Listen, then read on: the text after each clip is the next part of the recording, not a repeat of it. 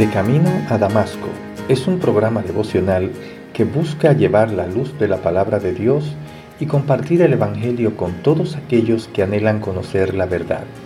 Y llega a ustedes a través del Ministerio Evangelístico Misericordia y Justicia en la voz de Yanco Lucero Cruz, un servidor quien les habla.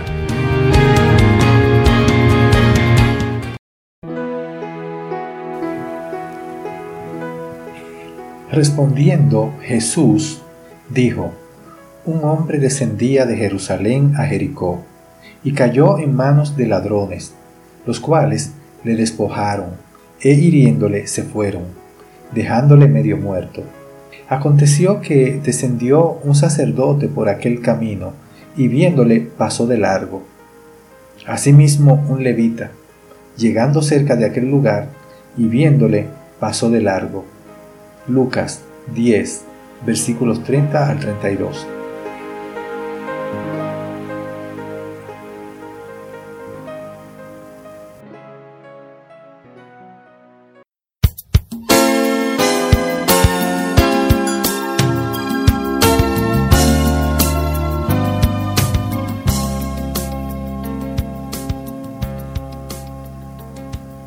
Jesús respondió la respuesta del intérprete. ¿Quién es mi prójimo? En Lucas 10:29. Con una emotiva parábola que marca el contraste entre un hombre y otro dos en cuanto a su forma de reaccionar ante una víctima de ladrones de caminos. La parábola del buen samaritano presenta dos lados, las acciones de los que no aman y las acciones del que ama.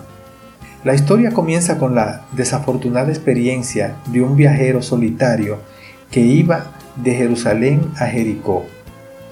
De repente, los bandidos, luego de acechar a su víctima, le despojaron de sus ropas y todo lo demás de valor que tenía, e hiriéndole se fueron, dejándole medio muerto. Aconteció que descendió un sacerdote por aquel camino y vio al hombre tendido en el suelo Quizá escuchó los gemidos y lentamente con mucho cuidado se acercó. Jesús quiere decir aquí, el sacerdote no quiso involucrarse porque no amaba a su prójimo. Luego, también pasó un levita, un judío que ayudaba a los sacerdotes en el templo de Jerusalén. Miró al hombre y se fue. Ninguno de los dos fue un buen prójimo.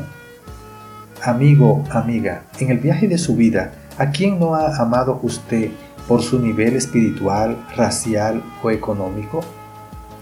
¿Quién ha sido en su vida un buen samaritano?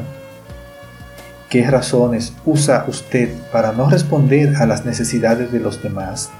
¿Cómo podría ser más sensible a las personas para amarla? ¿Somos nosotros selectivos al amar? ¿Les hacemos un favor a alguien, pero a otros no le hacemos ningún favor?